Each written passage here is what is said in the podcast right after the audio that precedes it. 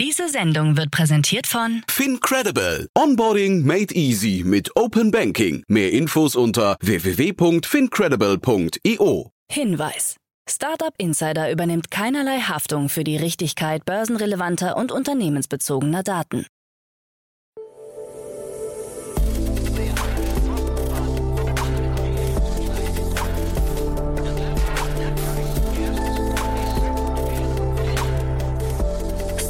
Startup Insider Daily. Morgen Update.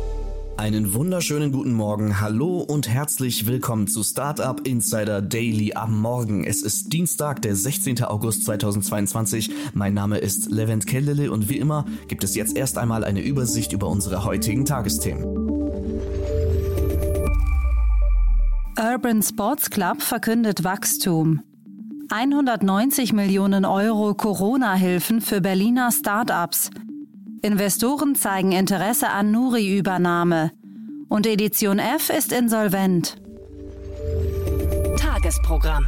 In unserer Rubrik Investments und Exits, in dem wir Expertinnen und Experten der Venture Capital Szene einladen und mit ihnen über aktuelle Finanzierungsrunden und Exits sprechen, sprechen wir heute mit Martin Janicki, Partner bei Cavalry Ventures. Und es geht um die europäische App für verschlüsselte End-to-End-Nachrichten namens Wire. Das Unternehmen teilte mit, dass sie eine Serie C Finanzierungsrunde in Höhe von 24 Millionen Euro abgeschlossen hat.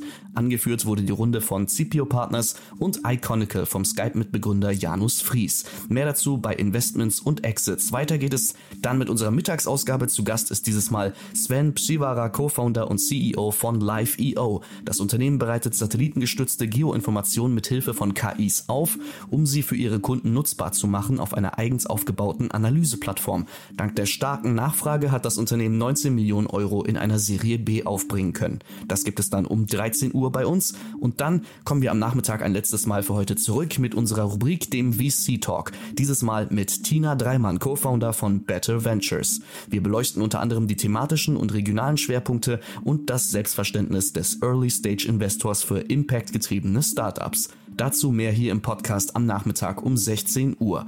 So viel zum Überblick über die Ausgaben des heutigen Tages. Jetzt gibt es noch ein paar Verbraucherhinweise für euch und dann kommen die heutigen Nachrichten, moderiert von Anna Dressel. Bis später. Werbung. Hi, hier ist Nina aus dem Content-Team von Startup Insider. Vielleicht hast du es ja schon gehört, wir haben endlich neben unserem Hauptkanal Startup Insider nun auch separate Kanäle für unsere verschiedenen Formate eingerichtet. Wenn du zum Beispiel nur unser tägliches Nachrichtenupdate Startup News hören möchtest, kannst du ab jetzt ausschließlich den Startup News Kanal abonnieren. Gleiches gilt für Investments und Exits, Startup Spotlight und alle anderen Formate, die zukünftig kommen werden. Die volle Ladung Startup Insider, also alle Formate, gibt es natürlich weiterhin hier auf dem Hauptkanal. Also, um die einzelnen Kanäle zu abonnieren, besuche jetzt startupinsider.de/slash insider. Wir sehen uns auf deinem Lieblingskanal. Startup Insider Daily. Nachrichten. HelloFresh mit Rekordumsatz. Der Lebensmittellieferant HelloFresh hat neue Geschäftszahlen vorgelegt. Demnach ist der Umsatz im zweiten Quartal des Jahres um 16 Prozent auf bisher nicht erreichte 1,96 Milliarden Euro geklettert. Das bereinigte Betriebsergebnis EBITDA fiel hingegen um 7,5 Prozent auf 146 Millionen Euro.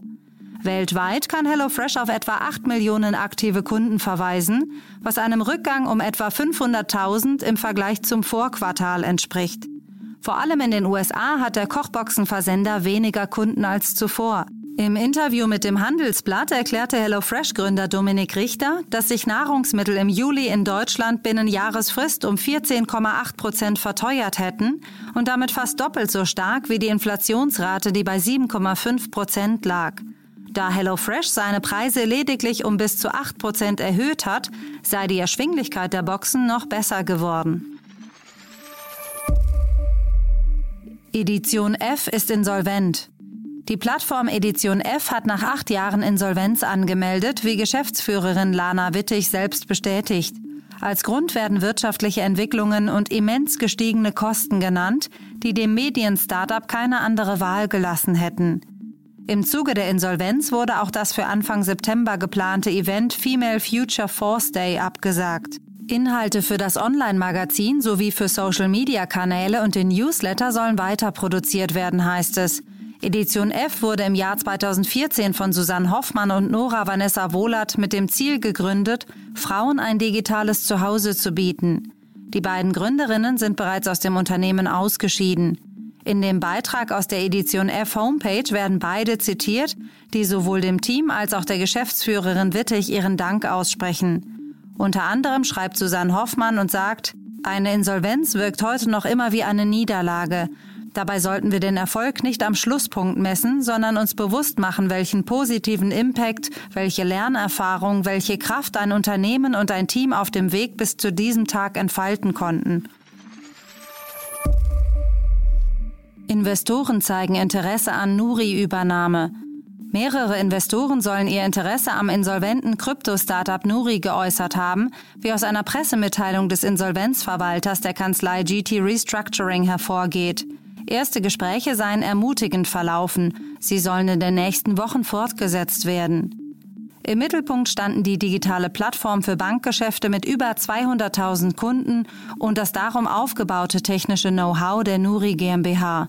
Der vorläufige Insolvenzverwalter Jesko Stark führe das Unternehmen mit dessen 141 Angestellten zwischenzeitlich weiter und arbeite mit der Geschäftsführung an einer Sanierung des Kryptounternehmens. Nuri, früher als Bitwala bekannt, musste im Zusammenhang mit dem Kollaps der US-Plattform Celsius Konkurs anmelden. Kunden hätten bei Nuri aber weiterhin einen garantierten Zugriff auf ihr Geld und könnten es jederzeit ein- und auszahlen. Daran werde sich bis auf weiteres nichts ändern. 190 Millionen Euro Corona-Hilfen für Berliner Start-ups. Nach gut zwei Jahren Corona-Hilfen für Start-ups ziehen das Land Berlin und die Investitionsbank Berlin IBB ein positives Fazit. Start-ups aus Berlin hätten insgesamt rund 190 Millionen Euro als Corona-Hilfen erhalten, wie die Investitionsbank Berlin mitteilt. 162 Millionen Euro stammen dabei von der eigens gegründeten IBB Capital GmbH, 21 Millionen Euro von IBB Ventures und weitere 6 Millionen Euro vom Berlin Mezzanin Fonds. Bis Antragsende am 30. Juni 2022 wurden über 150 Startups unterstützt und mehr als 3000 Arbeitsplätze gesichert. In keinem anderen Bundesland wurden während der Corona-Krise mehr Mittel an Startups verteilt, so die IBB. Flaschenpostumsatz bei 300 Millionen Euro. Dem Geschäftsbericht der Oetker-Gruppe ist zu entnehmen, dass der Lebensmittellieferdienst Flaschenpost mittlerweile auf einen Umsatz von etwa 300 Millionen Euro verweisen kann. Seit der Übernahme durch Oetker hat das Unternehmen keine eigenen Zahlen mehr veröffentlicht. Flaschenpost ist an über 30 Standorten zu finden, vorwiegend in Nordrhein-Westfalen. Pro Jahr sollen über 10 Millionen Bestellungen ausgeliefert werden. Inzwischen hat das Unternehmen seine Lager insoweit umstrukturiert, dass man künftig pro Lager etwa ein Sechstel der Fläche für die professionelle Lagerung und Kommissionierung von Lebensmitteln sowie Kühl- und Tiefkühlwaren nutzen kann. Urban Sports Club verkündet Wachstum. Die Sport- und Wellness-Plattform Urban Sports Club hat ihre aktive Mitgliederzahl innerhalb eines Jahres um 51 Prozent steigern können. 47 Prozent der Mitglieder sind Firmenkunden, 53 Prozent Privatkunden. Die Markenbekanntheit konnte eigenen Angaben nach innerhalb eines Jahres von 23 auf 39 Prozent gesteigert werden. Das Unternehmen bezeichnet sich selbst als die am schnellsten wachsende Sport- und Wellness-Plattform in Europa. Im Juni 2021 hatte sich Pro7 Sat1 über Seven Growth an Urban Sports Club beteiligt. Erfolgreich sei auch das B2B-Segment. Laut Urban Sports Club stieg die Anzahl neuer B2B-Mitglieder im Juni und Juli 2022 im Vergleich zu den entsprechenden Monaten im Vorjahr um über 50 Prozent. Apple sprach mit Facebook über Umsatzbeteiligung. Neuen Berichten zufolge gab es in den Jahren 2016 bis 2018 Gespräche zwischen Apple und Facebook zu einer möglichen Umsatzbeteiligung. Apple soll Facebook vorgeschlagen haben, eine werbefreie und kostenpflichtige Version seiner App anzubieten, bei der Apple auf einen Teil seiner sonst üblichen App-Provision verzichtet. Die üblichen Provisionen bei Apple betragen 30 Prozent auf die Einnahmen. Sie hätten auf die Hälfte reduziert werden sollen, heißt es. Der Rest wäre bei Facebook verblieben. Letztlich entschied sich Facebook allerdings gegen einen solchen Deal. Seit der Einführung von iOS 14.5 bietet Apple die sogenannte App-Tracking-Transparenz, die es Nutzern erlaubt zu entscheiden, dass Apps ihr Verhalten nicht appübergreifend verfolgen dürfen.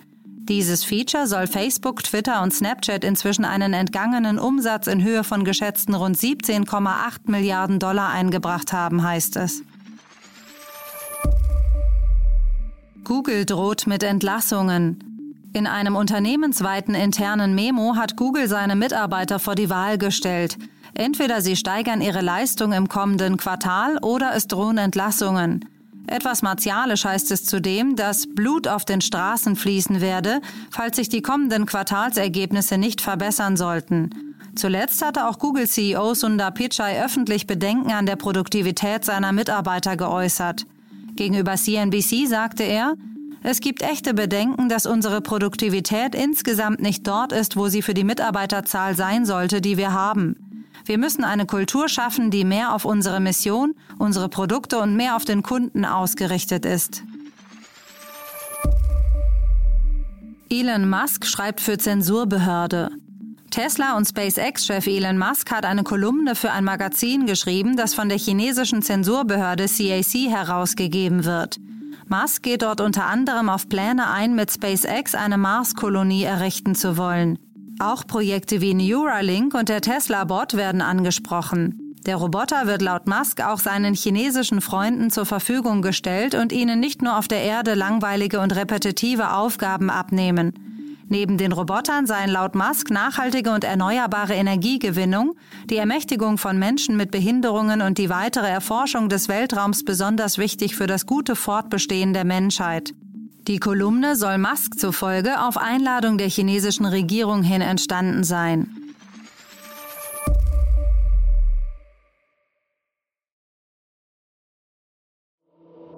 Startup Insider Daily.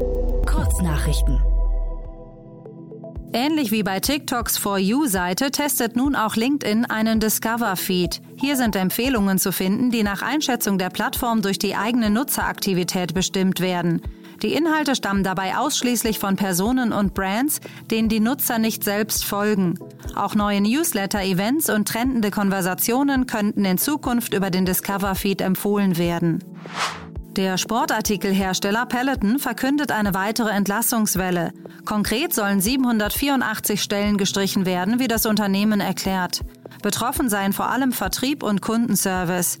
Gleichzeitig sollen die Preise erhöht werden. So werde beispielsweise der Preis des Peloton Bike Plus um 500 Dollar erhöht. Der Bundesverband Musikindustrie hat Zahlen zum ersten Halbjahr 2022 veröffentlicht. Demnach hat die Branche in Deutschland 967 Millionen Euro umgesetzt.